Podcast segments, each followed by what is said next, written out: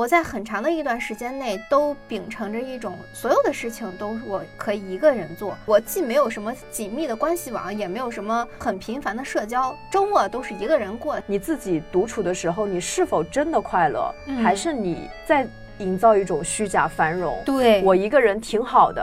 啊，我就是不需要别人，我能把我自己的生活过得非常精彩。无论是一场短暂而愉快的交流，还是长期积淀的朋友，你真的更多的时候，你要相信你是什么人，你关注到什么事，你就会看到怎样的世界，吸引到怎么样的人。王菲的那首歌叫《来书亲》，就是来往稀疏的亲密朋友。嗯，我们可能线下不会见面。我们在日常生活中没有交集，可是我们在网络里面是可以聊一点跟别人生活中的人都不愿意聊的天儿的。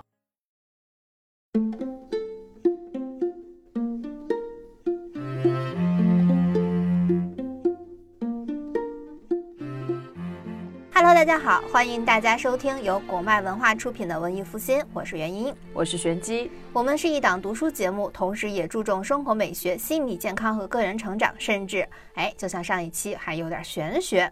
总之呢，人生是复杂的八面体，只要能让我们感到有助于拨开人生迷雾的，就会拿来讲。我们的节目主打的是以他人视角看到自我与生活，希望大家听了我们的聊天或者书里的故事，可以产生自己的想法。大家通过观察，哦，原来主播他会这么想，哦，但是我是这么想的，或者是我也认可他的想法，这样思维的参差是可以反馈到你们自己的生活之中的。嗯，今天这期节目很契合啊。嗯，对呢，今天是我们的一个怎么说，某一种经验分享。嗯嗯。因为不知不觉呢，已经距离哈我本人确诊中度抑郁过去了一年多一点点的时间。抑郁这个事情，其实对我的心灵冲击还是挺大的。虽然一年前我在节目里面还是表现出了很坚强的一个样子，嗯，但是对于我个人在一些深夜里无异于，还是一种较大的精神冲击。为什么呢？因为我。开始反思我的生活模式的有了失误，嗯，我为什么会陷入抑郁？我就会开始复盘这件事情，我就发现我在很长的一段时间内都秉承着一种所有的事情都是我可以一个人做，我既没有什么紧密的关系网，也没有什么很频繁的社交，周末都是一个人过的，什么一个人吃火锅，一个人看电影，对我来说这就是非常平常的事情。我甚至还一个人搬家，怎么的了呢？一个人做手术，终极孤。对对对对对，哎，幸亏身体还算比较健康，但是我都是一个人去看病的，一个人看中医，哎，享受着一个人的精彩。嗯啊，怎么说呢？我是非常为自己自豪的，因为社会上就是讲究人要独立嘛。这个世界鼓励自我价值的实现，我们就是渴望充分的去展示自己，然后拥有极强的自我意识。尤其是我们还在鼓励女性实现自我意识的觉醒。嗯，我在一个人做所有事情的时候，我就觉得说，哇，我非常清醒。嗯。而且我当时的选择还有一个原因是，我觉得说跟别人一起做什么事情很很麻烦，你要去有一些沟通成本。我自己一个人，我抬着屁股我就走了。嗯嗯，哎，就怎么说呢？地球上有七十五亿人口，我们每个人都想关在透明的泡泡里面，自己在给自己拼命构建一个舒适区。我就开始怀疑，这是不是一种胆小，是不是一种伪命题？这看似清爽的自己，看似快乐的自己，真的快乐吗？你要真的快乐，你怎么会抑郁呢？身体告诉了你真相。对，就情绪是真实的，身体反应也是真实的，而不是说理智告诉你你很 OK。嗯。那么今天这期节目呢，我们就来复盘一下啊，主要讲一讲这一年我摆脱抑郁都做了些什么，而且这里面还还掺杂着一些非常微妙的，就是欠了你们很久的社交 APP 使用心得，也在这一期一起讲了哈，什么搜啊、小红书啊、找搭子呀，啊，我的啊互联网社交。嗯，期待这期社交 APP 的，以及用着社交 APP 的小朋友们，尤其是还有一些在观望着的啊，举起手来，让我来看看你们都有谁，大家分享一下经验。嗯，我为什么说反思到的是是不是我一个人的问题？就是因为我在确诊抑郁之前，我最爱干的事情是周末自己一个人去迪士尼。我一个人一年去了八次啊，这个我都做不到。对，因为我觉得那周末没事儿就找个环境好的地方就待着嘛。哦，嗯，但是你玩来玩去就那些东西，我就开始琢磨，这个迪士尼，你说它这是可能十年二十年，它也没有什么改变，它的项目也没有什么增减。嗯，我之前盼望着的那个疯狂动物城。我是二零二一年开始盼望，我去一年去八次，它一直在盖，一直在盖，一直在盖，一直盖到二零二三年的年底。我就在想，它是如何保证年卡用户前赴后继的来呢？尤其是你看，像我这种年卡用户，我办完这一年，我明年还得继续来这里散心吗？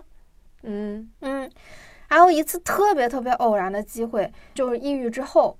我们同事都挺关心我的嘛，嗯嗯，他就说，哎，你喜欢去迪士尼，我就跟你一起去吧。他说我从来没去过，因为他是一个非常男孩性格的人，他对迪士尼的 IP 呀、公主啊这些东西都不是很感兴趣。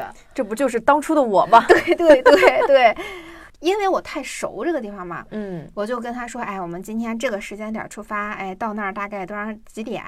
先去做一个就是类似于投影的一个游戏。然后再顺着那条道儿干嘛干嘛，就一路非常顺利的给他跟他说，他说好好好，就是虽然他其实才是那个 G 人，但是他就觉得说，哦啊，你都懂，那我就完全不用去做攻略了什么的，我们就开开心心的玩一玩。那可不，你的后花园。对对，我就发现，你看像我这种每个项目都不知道玩多少遍的老手，嗯，我忽然意识到一个事情，就是我在一个人做那些项目的时候，我是在做项目。但我跟他一起玩的时候，我是在跟他分享体验，嗯，尤其是我们在玩加勒比海盗的时候，呃，因为我旁边坐着他，我就忽然发现那个场景它更有一个代入感，因为我旁边还这坐了一个非常崭新的迪士尼新人，我都非常想问他开心不开心，惊喜不惊喜，这个东西它是不是超级酷？嗯，然后他就在旁边，哇，这好厉害，我就被他。带的就是说，哇，这个真的好好好看，被新手感染了。对对对，他下了船之后问我说：“你是没做过这个项目吗？” 就体会到一种自己一个人完全没有的那种快乐，我就明白了年卡为什么可以不断的卖，因为你可以不断的换自己的搭子。哎，人家办年卡是为了跟不同的人来。我发现，我就我们当时做的所有事情，其实我现在如果复述出来的话，真的都很平常。嗯，但是在我们的相处的过程中，就是好快乐，好快乐，好开心，好开心。哪怕是就是当时还还有点冷，在冻个半死，在那儿吃那个 冰棍儿，等我已经看了八百遍的烟花。对。就是那种把自己觉得很好的东西分享给一个人，然后这个人也快乐的接受的那种感觉，真的好好。以及他会来家里探望我呀什么的，我就决定说，哦，我还是要交几个朋友的，就是那种我能叫他出来，我不会感到有负担的朋友。嗯，然后我就发现，可能人类从来都不是孤单的，也不是孤立的，就是我在仅仅自闭在那个小我意识的时候。我自己造成的那种孤立，嗯嗯，所以我就决定我要拓展自己的朋友圈，我要尝试着跟各种各样的人交往，嗯，我就开始就是真正的去跟听众聊天，了解我们的听众是什么样的人。我不是也是从那个时候开始跟他们频繁的就线下聚会嘛，我就想知道他们真实的样子是什么样子的。嗯，但其实哎。我觉得我们这一代人好像都有过把自己裹起来，享受这种独立和孤独的时刻，就是因为我们曾经在我们前一代的人，他们都活在一种集体主义里面。对，其实他们很少有独处的时候，那个时候也没有独处的概念。嗯，反而是到了我们这一代，我觉得有一种我们从集体主义出来，然后就有点非常强调自我，有点矫枉过正了。就抛弃了一些应该有的社交，去强调说我一个人也很好。你看，我们上学时候就有那种什么火星文，然后还有那个非主流的照片，都是很孤独的，就一个人的背影，一个人仰望星空，就是有那样一个氛围。还有就是我们。看一些文章，就是一个人辞职去旅行，就那种很孤独的样子，连唱歌都是我一个人吃饭、旅行，到处走走停停，还有什么我寂寞寂寞就好。就是我会发现，这是整个一个我们这个年代的人的一个通病。除了非常 E 的人，他就是觉得不管社会怎么样，我就要有朋友。但是我觉得我有一段时间，从高中开始，也会受这样的文化所影响，会觉得，哎，我要尝试自己一个人，甚至会觉得这种一个人的方式还挺高级的。对对，没错，有种孤芳自赏。你说的这个词简直太对了，就有一种。爱社交、爱唱 K，这种是一种低级的行为。只有你一个人什么都干，才是一种高级的。你去社交，我想交朋友，这这你都没脸说出来的那种感觉。对，其实真正的想要交朋友，反而是最近才有的这样一个风向标。在以前，真的就是你一个人能干很多事儿，这反而是一个优秀的品质。啊，甚至感觉你就是那种穿着黑黑的长风衣走在夜里的那种独行侠，酷极了。对，这可能就是一个必然的过程吧。我觉得这个过程真的，你想你说的确实是从非主流时代到现在，也有个十几年，快二十年。嗯啊，大家终于孤独累了吧？我确实是在跟听众们聊天的时候，发现每个人他都有自己的一些。个人特质，嗯，这些个人特质会让他产生一些每个人说话的不同的模式啊，思维的不同的模式。打比方说啊，我们群里面有一个姐姐，嗯，她是一个有两个孩子的妈妈，她不是闲散时间跟我们群聊的，她是在她有空的时间爬楼，然后一条一条的引用。回复，后来我们就戏称他这像批折子一样，是 是是，对，而且他回的非常认真，而且在他回的时候，他也会表达他的观点，很友善，而且因为他有自己的生活经验什么的，他有的时候想到的一些角度是真的我们就想不到的，我们就可以一群人吸收到各种各样的视角。嗯，新型群聊方式，对。然后我们有的时候聊得非常兴起的时候，尤其是你知道那个口罩的那段时间，不是在家里面关了两三个月嘛？嗯，我们就会举办一些线上的 party。这线上的 party 就比方说，我们会最开始的时候，我们是在那个全民 K 歌里面唱 KTV。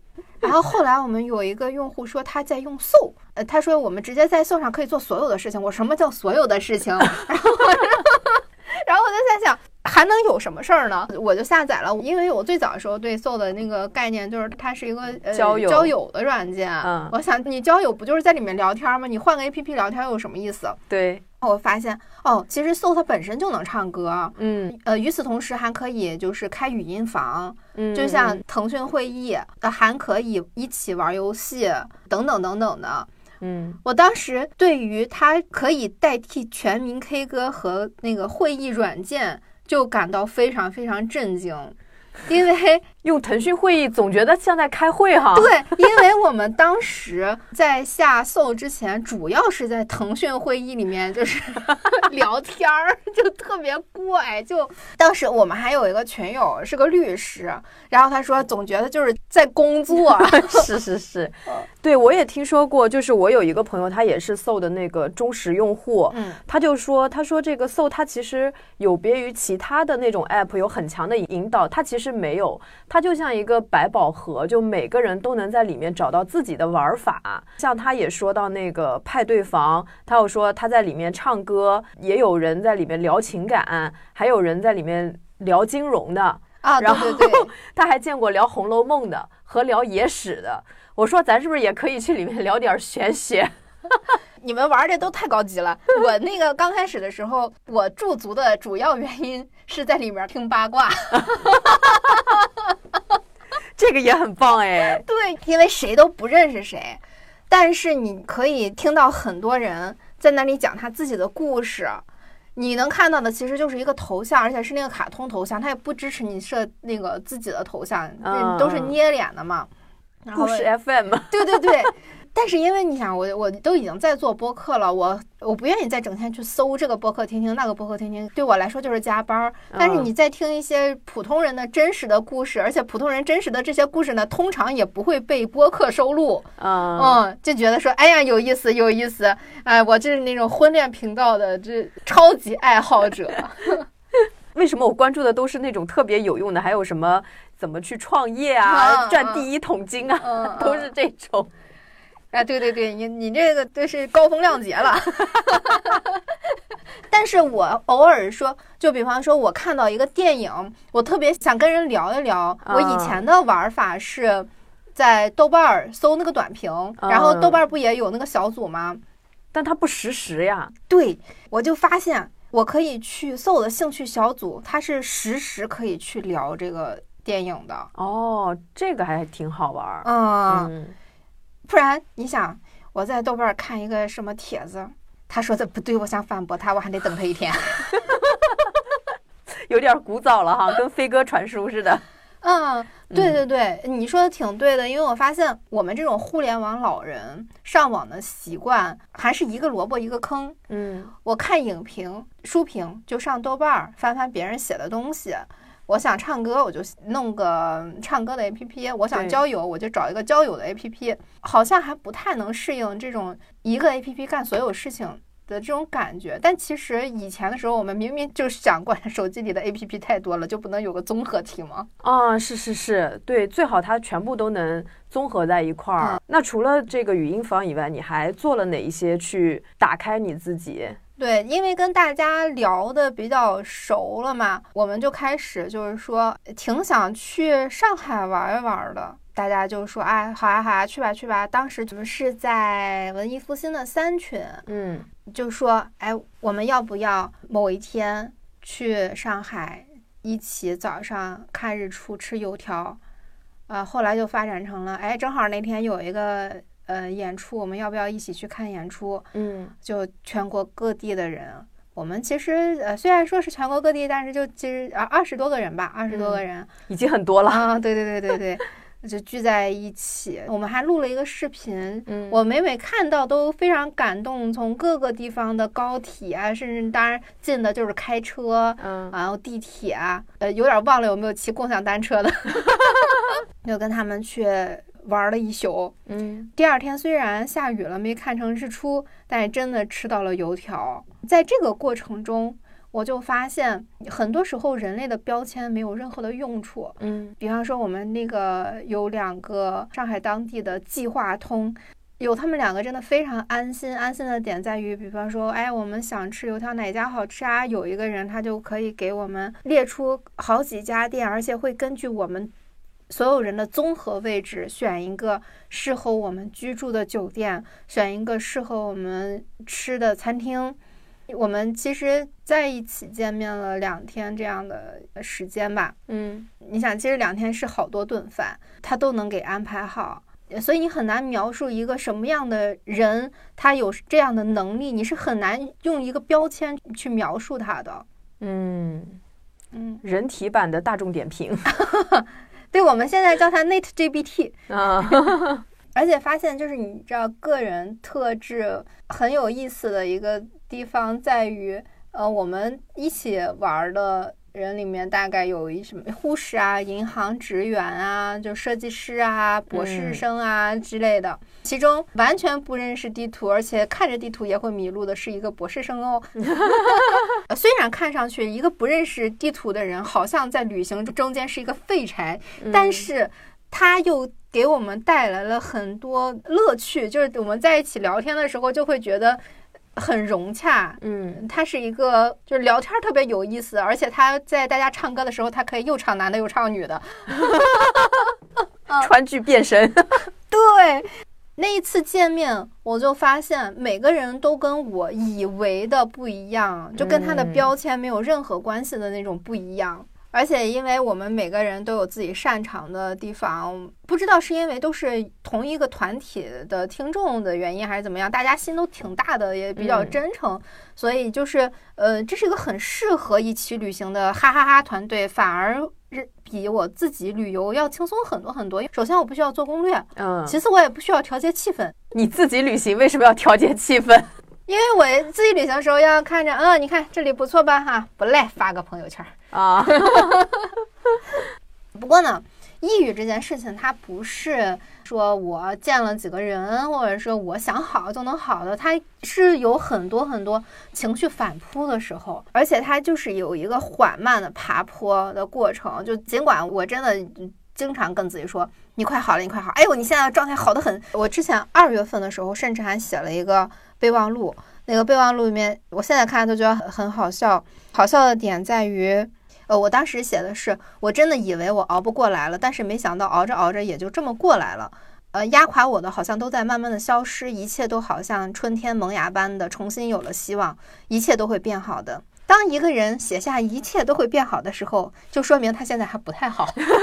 是你真觉得一切都挺好的，你就没这个感受。对，是的。因为我现在真的状态还真的挺不错的，所以我那天翻到这个备忘录的时候，就在想，哎，这个自我安慰辛苦你了，自我调试能力，对对对，反正我非常感谢我们的听众的点。以及比较感恩文艺复兴的点，就是在于这些群对于商业来说是真的没有一毛钱的价值，但是我每每需要大家的陪伴，想要跟大家聊聊天的时候，大家都是可以做到一个就是一呼百应，就是真情实感的去跟你共情，去聊天，嗯。让我有一种情绪很好被承托的感觉。我那个时候常常都在想，我被那么多人爱着，我其实没有什么好怕的，也没有什么好担忧的。甚至就如果说遇到一些对我态度不好的人或者事情，或者一些不公平的待遇，我第一反应都不再是说我很无助，我很怎么怎么样，而是说，哼，反正爱我的人有的是，失去你我有什么关系？你不喜欢就不喜欢我呗，你又对我不熟。哦，你要这么说，突然想到我们生活中那种对外界脾气很恶劣的人，其实是因为他没有被爱过。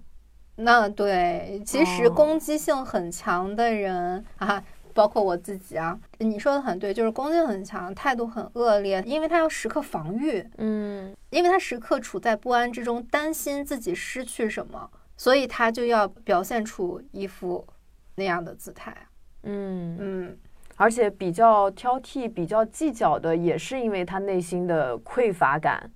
对，因为不能失去更多了。嗯嗯，如果不挑剔，以至于我会失去更多，那还不如多挑剔挑剔，这样起码可以保证，就算我没有得到更多，我起码不会比现在更少。嗯，而且人跟人的交往之中，怎么可能没有失去呢？只要我对。对方产生了一些好感，或者说我对对方产生了一些期望，对方如果不能达到的话，我就是会有失落的感受，这种感受就是会刺伤我。那么我当然会选择 外号啊，我去挑剔别人不是一种很方便的事情。嗯，我可以理解的。嗯。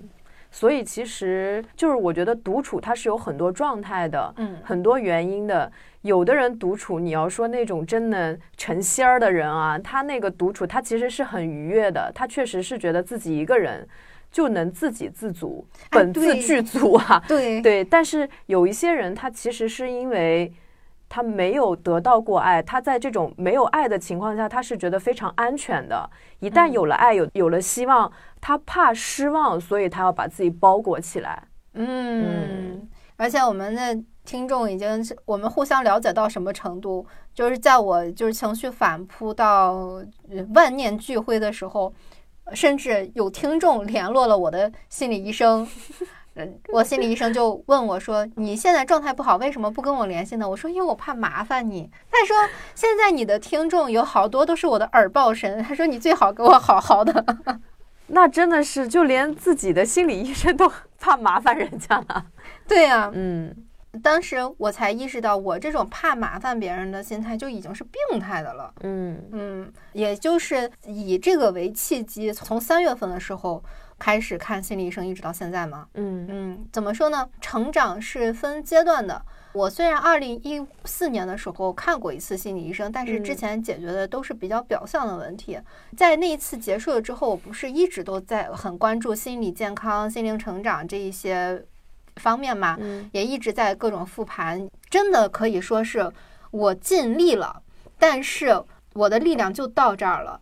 如果不是这次我跟听众建立了这么好的链接的话，我可能是在那个状态里面很难出来的，因为我根本都不会意识到我要去找心理医生去解决更深的问题，而且这个更深的问题确实已经不是我靠我的经验、理智、我学习到的所有的东西能发现得了的了。嗯，我现在已经在这一次心理治疗的末期，这个末期。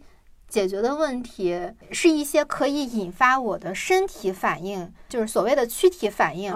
但是我的意识上做过情感剥离，以至于我想起这件事情来是没感觉的。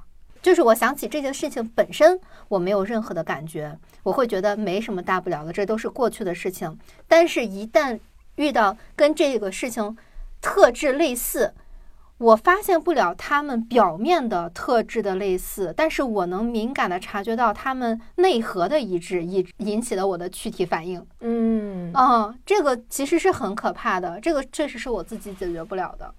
对，我觉得大家有的时候真的不要太惯用自己的大脑去思考，因为现在的人类真的就是每个人都觉得自己逻辑性可强，盘问题盘的可清楚了。对，大家都觉得说我有很多事情，我去看看心理学学书籍，我不就能解决吗？哪真的没有那么简单？你在看自己的时候，就是会有灯下黑的那些部分，而且我们在用一些逻辑思考的时候。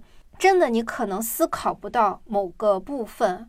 我打个比方说，我前段时间不是跟一个朋友绝交了吗？嗯，我其实从我的理智上来讲，我只是觉得说我跟这个朋友现在不太合适，但是具体不合适的点是什么，我不是特别能捋清楚。嗯。因为理智上真的觉得说那是他的生活方式，跟我到底有什么关系？但是我真的是看见他我就头疼，就真的头疼，就头皮发麻。我就在想，他那样生活又会对我有什么害处呢？我我为什么就非得远离他不可呢？因为我觉得我虽然有权利跟别人不再来往，但是我不能接纳别人，以及为什么会引起我的生理反应，这个是让我很警惕的。嗯。你肯定还是投射了你的一些东西。对，嗯。后来我就发现，我特别害怕他的点在于他的虚假繁荣。嗯，就是他不承认他的生活是一片溃败的，他在维护一个虚假的幻境。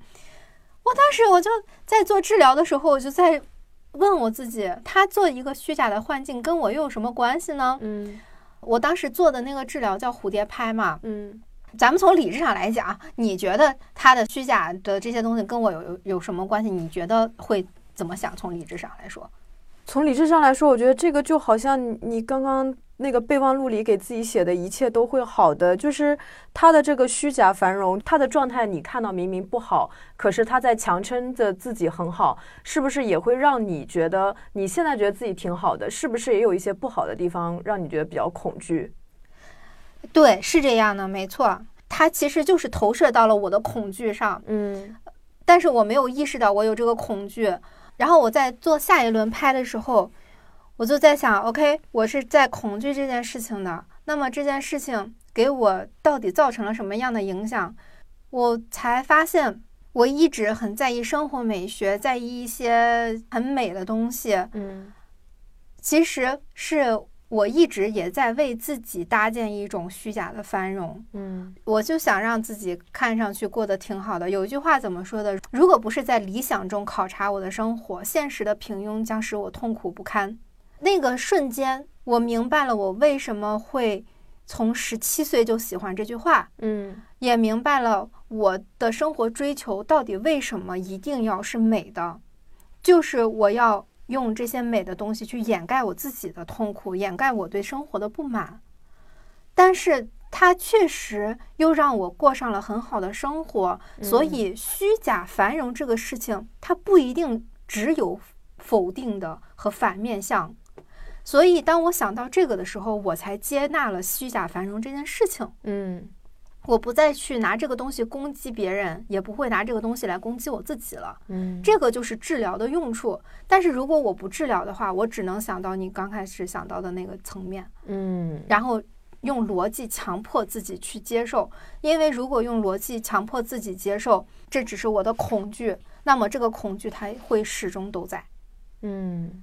对这个东西，它其实是双刃剑，就是接纳才会让他没有什么对你产生伤害。对对，但你用脑子去合理化它，它依然还是会伤害你。对，也就是说，其实我们的理智，它能让我们懂得很多事情，但是它未必能让我们接纳。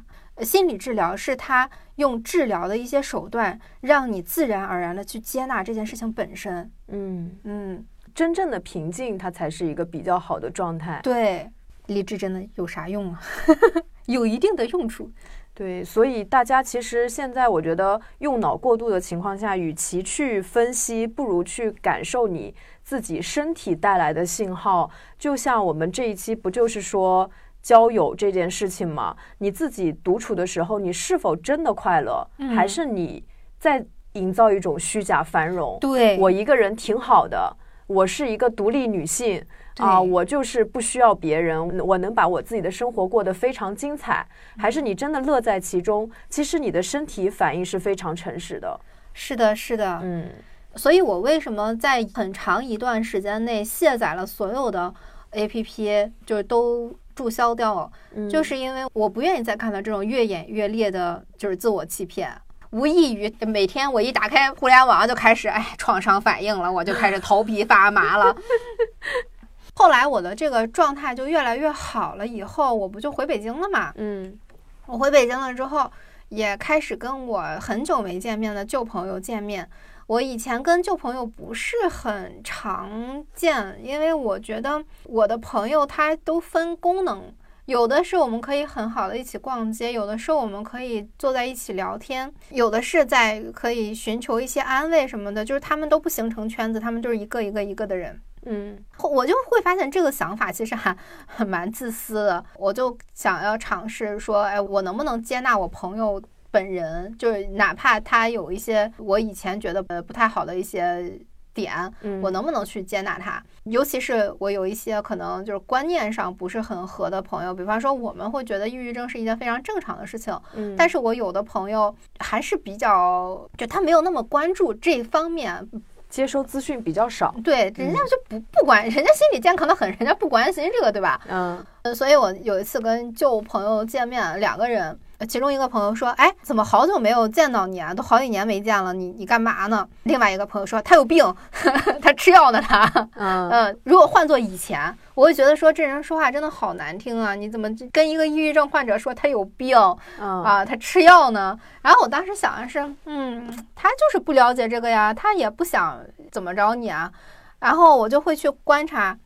他是真的不关心你吗？也不是的，因为呃，我们下了车之后，他就问我说：“你晚上的药吃了吗？”我说没吃。他说：“那我去后面给你拿拿瓶水。”嗯，就其实他是关心你的。嗯，我就会去体谅他没有这方面的常识，他的常识就是到点儿吃药。可能在他看来，这就跟得了胃病是一样的。那这是一个很健康的认知方式啊。对对对。反而那种过度关心呢，会让人很有负担。反而我觉得他这样，如果是我在生病的情况下，我会觉得他这样会让我觉得很舒服，因为他没有把我当做一个很弱的人，然后在场面上形成一个就是我需要被额外关注，然后大家都要来给我投以关心安慰的那种状态。对对对，当时我们晚上一起回家，嗯，他们两个都热爱熬夜嘛，然后我说我熬不住，我我要先睡觉，然后另外一个同。朋友就很可惜的样子，然后他就说：“哎，他有病，让他先睡觉。”嗯，特别有意思。嗯嗯，就会开始理解每个人他有每个人关爱你的方式嘛。对对对，我为什么一定要要求别人要我喜欢的方式去爱我呢？我为什么不能尊重别人爱我的方式呢？对吧？嗯嗯，当时就会觉得说，哎，我就从这件事情上发现啊，我真的开始会去爱别人了，会去回馈爱了，不只是一个爱的接收者。直到这个时候，我才发现我对爱的能量是流动起来的。嗯，而且我会发现，我以前都一直觉得说我被爱是开心的，我没有考虑过爱别人是个什么事儿，或者说，我觉得爱别人。会受伤，会不安全。我会倾向于多观察这个人值不值得我爱，我再去放下心来，去敞开心扉。但现在我会觉得说，我主动去爱别人是一个特别有力量感的事情。别人因为我的一些一举一动而开心，感到温暖什么的，我我真的会反而会觉得说，我比我被爱的时候的收获更多。有句话不是说吗？我爱你与你无关。你在爱别人的时候，其实你自己有所得就可以了呀。就这么说可能也是一种很自私的方式，但是其实我就觉得，你爱但你不求回报，同时别人爱你的时候，你心怀感恩，这就足够了。对，其实是很舒适的一种方式。我之前还跟别人探讨过，就是爱，他觉得很多人对爱的定义就是说我收获了什么。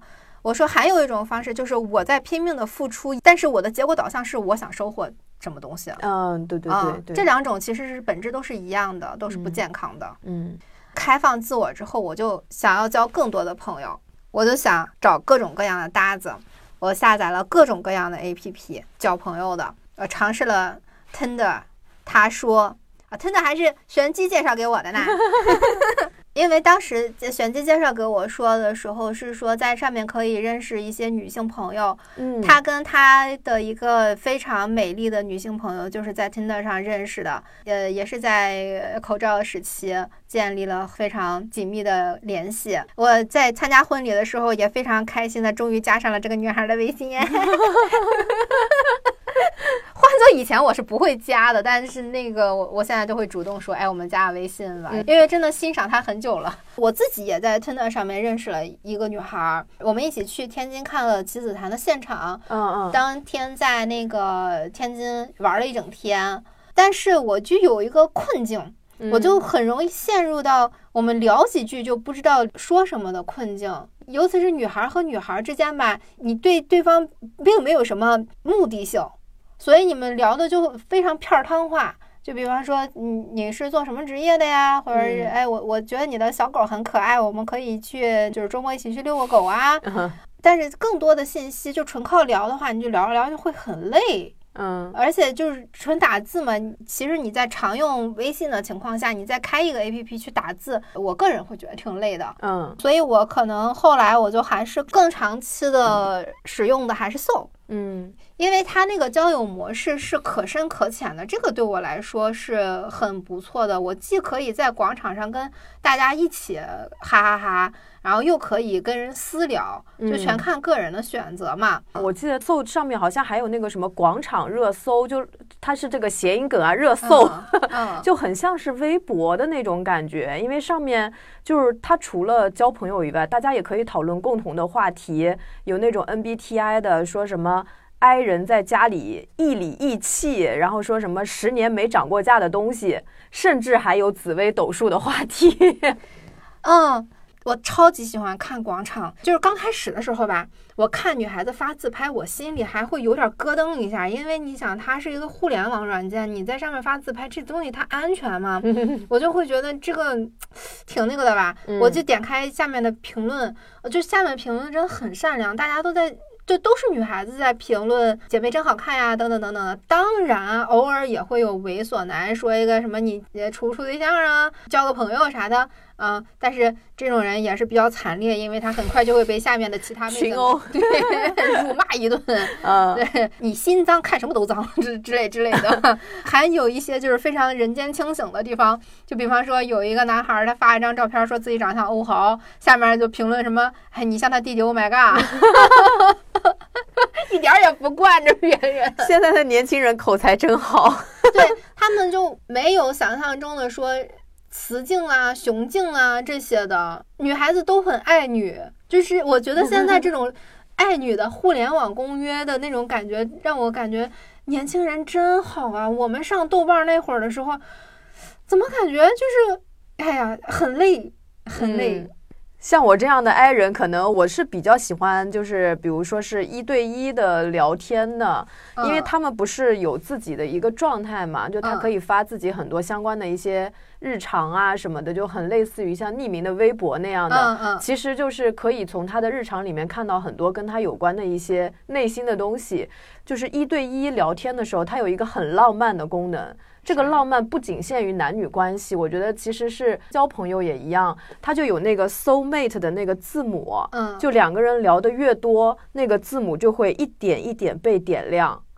啊，对对对，就这个挂件就可以是两个朋友关系很好的一个证明。啊，还可以加密友什么的。对，而且就比如说，如果我社恐，我不知道跟对方刚开始聊什么，他还会有那种什么蒙面小酒馆，就是类似于像我们朋友之间玩的真心话大冒险，就是提一个问题，然后你来答，这样我就可以。就不知道的时候，就可以由一个第三方一个工具哦，展开话题。对，就他会有一个引导，比方说你们两个都是某个星球的艺术家星球的，他也喜欢这个，你也喜欢这个，你们可以聊一聊这个。嗯嗯，就敞开话题。所以有的时候我看到有些人说：“哎呦，你都注册了搜一千多天了，还没脱单呢。”我就在想，哎，你们这个其实太肤浅了，太肤浅了。这个这个软件怎么可能简简单单的是找对象呢？大家想找也是可以自由的找的，但是它作为我个人的一个日记本，我最早用搜的时候，我置顶的就是我不想交朋友，很早很早以前了，嗯，呃，也就真没人打扰我，嗯，还挺尊重人的。但后面我写了很多很多，就是我的一些心情的记录，就是人总要有一些。就是不太方便讲给任何人听的，就是心事嘛。嗯，还还有一些就是很多可能有的时候是跟别人讲吧，没有什么用。你替人永远脑子里想的是没有什么用，但你又想把这个东西情绪给散发出去。对对对对啊！其实我有的时候返回去看，就是也没什么见不得人了。你硬发朋友圈也行，但是你发朋友圈，你会担心朋友担心你。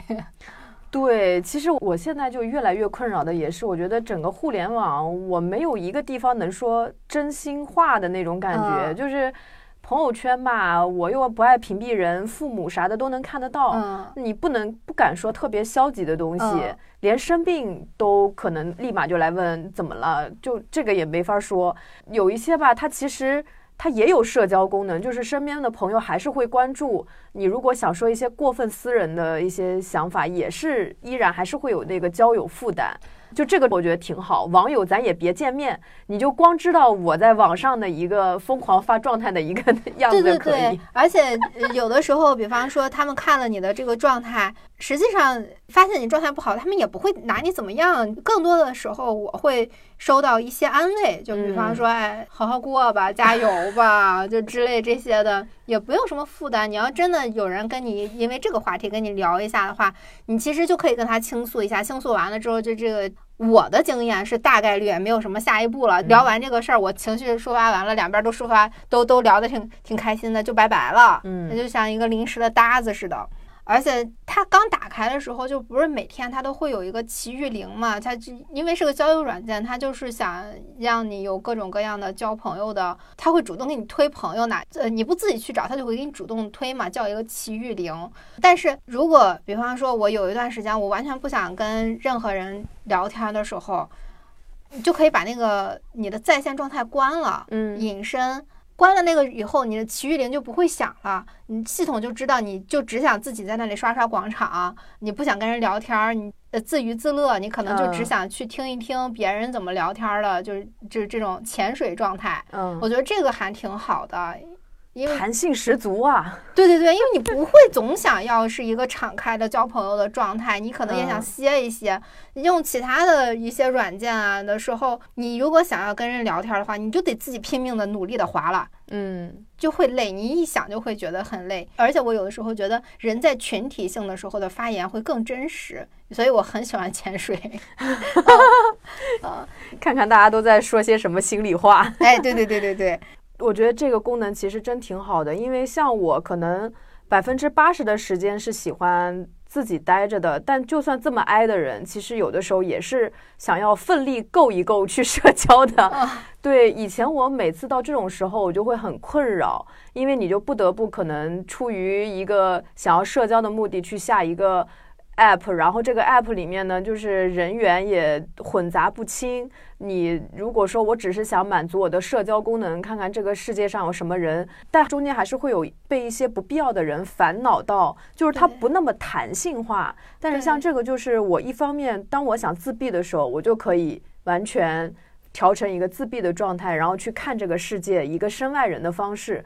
另一方面，我又如果说，哎，我想社交了，我又可以打开，有就是我可以很激动的调整我的状态，我可以是一个听众，但是我作为一个听众的时候，我其实还是在社交的，我是我的这个耳朵里面，或者是我的眼前，主要是耳朵里啊，我主要是听那个 听八卦，是吧？这个耳朵里面是有人的，是有人陪着你的，而且都是大活人，你不会觉得很孤独。如果我想社交，我想参与进去，我也可以参与进去，这个都是很激动的，没有人。去逼着你，因为有的时候我发现完全的一对一你是没有观察的，你只能去参与。对对对，啊，这个有点累，可进可退。嗯，当然啊，我们上网冲浪难免会碰到一些哈缺失人类脑干，仿佛从动物世界垂直进场的猥琐男，啊，非常难免啊。嗯，我只能说他们真的是人类精神垃圾的创造发明家啊。嗯。我以前对这些所有的社交的交友的 app 对他们有有色眼镜，就是因为我都怀疑是女生容易被骚扰呢，还是嫂子们也容易被骚扰呢？很难讲，很难讲。嗯，我到现在主要是用 Soul 的主要原因，是因为它可以自定义设置屏蔽词。我在完全完全自闭的时候，我甚至还设置过。直接把你好屏蔽掉，那我发 hello，对，就是哎，这些我都收不到，我的就是所有的界面都是一片空白的。不过正常来说，肯定就是那种上来就宝宝呀，处不处对象啊，就肯定是就是都在自定义里面的，嗯。它应该是被智能收纳掉吧，就直接给你后台屏蔽掉了。嗯，主打一个眼不见心不烦，因为有的是你光看到他们就会烦了，你就会觉得说，哎，这个东西就就就会影响你的情绪嘛。对我们身弱的人，能量不能有一点点丢失。对 对对，对，就让这些骚扰石沉大海，让他们自我怀疑去。怎么我网络是不好吗？我这个月的网费是不是没交？这个太好了，我喜欢这个功能。嗯，还有一个功能。这个功能我我没有用过，但是它是那个系统提示你的时候，你就学习使用这个软件的时候，嗯，它教的，就如果有人上来就莫名其妙的说一些话的话，就是系统本身它会监测，它监测到这个话感觉可能不礼貌，触犯它一些屏蔽词，它就会弹出来问你。是不是被骚扰到了？就是哪怕你们在聊的过程中，系统觉得他越界了，这个人越界了，他都会弹出来说：“哎，要不要你你举报？一键举报就可以，你根本不用右上角点三个点举报他，截图传传证什么的，非常方便。而且像真的遇到骚扰，你不光可以举报他，你还可以丢他烂番茄。嗯，这个丢烂番茄很有意思。”因为它不是一个简简单单的撒气，嗯，因为你隔着屏幕丢它烂番茄，它也不过就是受到一个烂番茄攻击。实际上，它的作用是让被丢的人扣掉他在 Soul 的社交礼仪分。嗯，这个社交礼仪分有点像我们的征信，征信系统。对，呃，如果说这个人他的分数低了，嗯，那么它会被限制一些功能的。哇，对人品有极高的要求。对你，哎，你必须得学会素质上网、文明冲浪、批量生产绅士啊！对对对，所以说 A P P 本身教人在做人啊。因为我以前用别的 App 的时候，我就会觉得。我只能说是我主动屏蔽这些东西，但是 App 它是帮助不了我的。但我就确实看到的时候，心里就会觉得很烦。甚至我现在用小某书的时候，它是一个女性向女性更多的一个 App，但是还是会收到一些骚扰的私信。哇，我就会觉得这个功能其实它真的对女生非常非常好啊！是呢，所以说我觉得说，嗯，它。像开创了某种宇宙吧，我有时候点开它的主页，它就是一个小宇宙，就是人的名字组成的小宇宙在转嘛。我就有一种，人家色彩在玩元宇宙吧？你们这一天天的这元宇宙东元宇宙西的都在干啥呀？你看像它这种完整的系统，就是从玩儿到社会规则，到什么广场什么的，真的让我感觉它很完善，所以我就非常非常喜欢这个 app。反正呢，我觉得它特别好的一点就是让人学会在线上好好交友，学会尊重礼貌。现在就不是那个光脚的不怕穿鞋的那个年代了，就他就给我这种感觉。自带很正的三观的 app 确实挺难得的。对对对，不过呢，大家也不要费心在这个 app 上面找我，因为这个找人啊，真的非常非常困难，我也不可能在上面叫原因的。主打的就是一个啊，我们在网络上面开心的做自己。对，安全安全，因为你知道吗？做主播这个行业，呃，就是所有的公开的平台，我去表达一些什么东西。可能都不再合适了，都会让我有不安。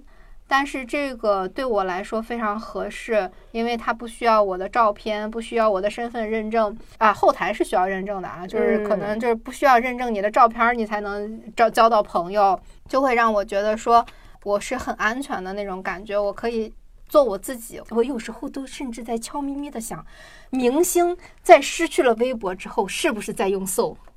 我觉得有可能哎，因为。就是真的需要隐匿身份，就算不是名人，其实我们也被日常生活中的这些社交感到了一丝丝的负担。就不是现在大家可能时不时也都真想去一个没有人认识我的地方。对对对，嗯对，所以我有的时候真的会会觉得说，大家都有其实表达自己跟人交流的需求。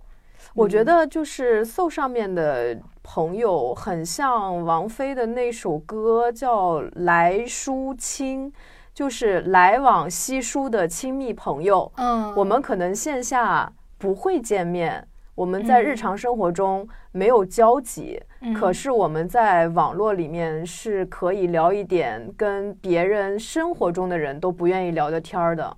对，就有一些事情真的可能不方便说，就像我这种身弱的人，我就会说有些事情他在做成之前我说了的话，那可能这个事儿他就很迷信的觉得说这个事儿可能就做不成了，因为身边的人他会给你意见，啊，这个意见他就会影响到你。但是网上的人因为跟你也没有很熟，他们在听到这些你的故事的时候，他们通常都是选择鼓励你、安慰你，而不是说否定你，嗯。挺好的，真的是个温暖的社区。嗯，总之呢，我们做这期节目呢，也是想表达一个友情吧，是人作为群居动物不可或缺的部分。友谊呢，它其实多种多样的形态。我其实，在大家有常常的群聊里面，会发现。大家是倾向于去交一些跟自己的生活无关，但是又能被抚慰的这样的朋友的，因为我们文艺复兴的这几个群就在负担这样的功能。但是我们主打一个聊天嘛，对，嗯，如果想要大家想要试试一试各种各样的形态的话。就去尝试一些社交 app 吧。就互联网这个东西，我们有时候逃避互联网，想要找一些自己的群体，是确实是互联网常常有各种不友好的声音，就是很容易一想就是说，哎，网上有很多杠精，可能莫名其妙就会攻击我啊什么的。但就是这种一种，嗯，一朝被蛇咬，十年怕井绳的感觉吧。嗯，如果局限在小我之中，跟人失去了链接，就成了那种人间的局外人。你是可以自保了，但可能会失去快乐。我自己的两个十几年的好朋友，都是以前我在豆瓣上认识的，就是在豆瓣上，我们在一些群组里面聊得很开心，然后我们就面基，面基了之后一交往的也挺不错的，因为同样的兴趣爱好嘛。对对对，就一直到现在，我觉得有的时候你真的不知道你的朋友是从哪里来的。对，豆瓣以前也是有一些很好玩的一些小组，嗯，可惜它没落了。对嗯，我觉得豆瓣的没落。很大一定程度的原因不是因为它这个平台不好了，而是说大家已经从网页端转成了手机端。对，它变成手机端之后就没有那么好用了。对，它的那个手机端的 app 还是遵循着网页端的那个使用逻辑，嗯，所以它不灵活。我以前也真的就是在豆瓣上。认识了很多有意思的人。我以前甚至是，比如说我去到一个城市玩儿，我会在那个城市的相关小组发帖说我要来玩了，然后有没有当地的人能一起玩的啊？对对对，那个时候胆子也很大，你知道吗？对对对，真的。就我们真的就是可以尝试更多的交友的办法，就其实不用太担心，因为我们。不用过度的在意别人的感受，也不用担心受到别人过多的干扰吧。总是要在自我和陪伴间，慢慢的找到一个较为良好的平衡。嗯，反正对于我们来说，我们三十多岁吧，这个互联网社交真的是个又旧又新的东西。是 是是，就是旧呢，在于我们十几年前就已经开始网络冲浪了，什么 OICQ 啊、聊天室啊、漂流瓶，对对对。啊，摇一摇啊，这有一种大风大浪都见识过的感觉。但是新又在于像 So 这种综合 APP，可能有别的我没用过啊。嗯，它其实是跟那种过去分散式冲浪的感觉不同的。那种感觉就像什么呢？十几年前我们是在自己寻找，哎，这个海滩不错，我在这个海滩冲野浪啊。明天那个海滩不错，我去那个海滩冲野浪。我自己背上小书包，书包里面放着毛巾、便当、什么防晒霜、什么这个油那个油了。但是现在它就变成了那种从住宿到餐饮到毛巾，什么休闲设备，你渴了就点个什么，扫个二维码点个可乐，就那种。呃，功能完善的五星级冲浪俱乐部。哎，你这个说的很对，因为我们以前那样也很好玩儿，但是它其实是有一定的风险性的。对，比如说我们这种沙发客，或者我跑去另外一个城市找搭子的这种，你很难保证那个人是什么样的。就是那个时候，其实大家用网络不多，网上大部分好人居多，我们也没有那么坏的一些想法。但现在，因为人人都会使用网络，其实。除了刚刚所说的这种功能比较齐全以外，其实我觉得像这种防诈骗呀、保护这种年轻人的人身安全这方面，其实我觉得 So 它做的也是很好的。它有很多的跟防诈骗有关的一些功能，甚至在这个用户用的时候就会给他那个防诈骗的声明，让他们自学。我跟你讲，得亏我们不是三年前开始用 So 的。如果我们三年前开始用 So 的话，你跟你老公可能都不会认识。是。无论新手还是老手，我觉得 So 的感觉就是，不管你是想看风景还是深度冲浪，呃，你总是能找到自己适合的玩法的。对，真的。我们这个人啊，就是群居动物，我们就是需要倾听人的声音。我还是就强调一下，不要骗自己吧。嗯，我们是需要找跟自己类似的人，我们是需要共鸣的。我们是希望看到更多的人以友善的态度表达着对同一件事情的不同的看法的。我觉得这是大家听播客的，就是很基础的一个原因。对，嗯，因为听播客很安全，不会被创。播客主想要不被创，那他就得要斟酌一下自己的词句，对吧？但是你得参与到这个世界里面。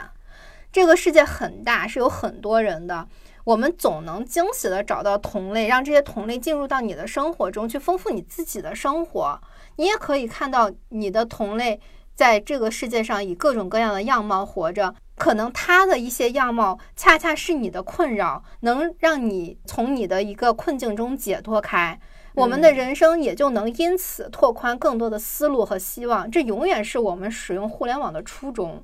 对，而且我觉得，其实人活着真的是得有弹性的，你不能说我就只一个人过。呃，也不是说我每天都跟朋友纸醉金迷、醉生梦死，就我每天对就活在朋友当中。我二十四小时除了微信聊天，就是跟朋友喝酒蹦迪，这也是很耗的。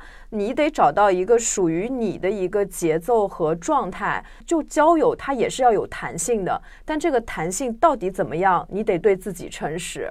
嗯嗯，我觉得更多的人可能还是恐惧吧。嗯啊，不不敢迈出第一步，那就找个安全点的 app 先玩一玩。对对对，大家在选 app 的时候，其实不同的平台都有不同的用户画像。互联网它是一个光谱，我们在用各种 app 的时候，就是我们很容易想的说，哎，这些 app 他们都是用来就是找对象的，可能就大家就想着就那点破事儿。如果你怀揣着这样的心啊，就是真的是可能就哪个 app 都不好使。我们在互联网上当然会遇到各种各样的人，但是你真的就要坚定你自己，你想要什么，你想要什么是最重要的。他是什么人有什么关系？我觉得大家可能总会有一个适合自己需求的 app 吧，就是每个人的需求可能不一样。嗯，总能在一些 app 里面找到一些跟自己气质相投的人啊。比方说，你要真的就是只喜欢唱歌，是吧？总喜欢男女切换，那你可能就是很喜欢玩全民 K 歌，对吧？那你在全民 K 歌里也可以交到好友。无论是一场短暂而愉快的交流，还是长期积淀的朋友。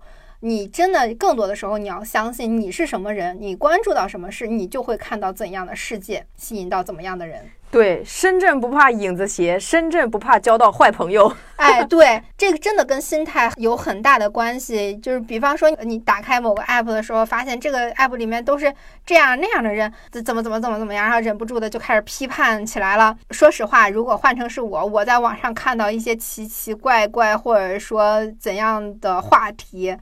我会啊，还有这么个事儿，我听听。哎，就可能是因为我从小就很喜欢逛集市。淘货，我觉得交朋友其实也是一个大浪淘沙的过程。嗯，人其实是形形色色，什么样都有的。就一个 app 里面，它肯定是说有一些让你感到很恶心的人，但也有一些就是比如说像我这样日常生活中可能社交量不饱和，我而且就是也不敢主动跟别人说话，我不得不上网去寻求帮助的这样的一些人。那我我就坚信这世界有我这样的人存在，一定有类似跟我一样的人存在。那我就坚信我能找到这个人。我想起来，我好像曾经使用任何 app，我都是抱着这样的一个信念的。对，所以我好像从来都不管说有一些人他可能就是让你觉得很恶心啊，他会来骚扰你啊，你不理他就是了。因为也有一些闪闪发光的很害羞的人，等着我迈开主动的脚步去寻找他们。而且就是这就跟淘货一样嘛，就是参差不齐，但是你用心去找到一个你觉得性价比很高，然后还独一无二的一个物件的时候，你会非常非常珍惜。对对对，就怎么说呢？就别忙着逃跑。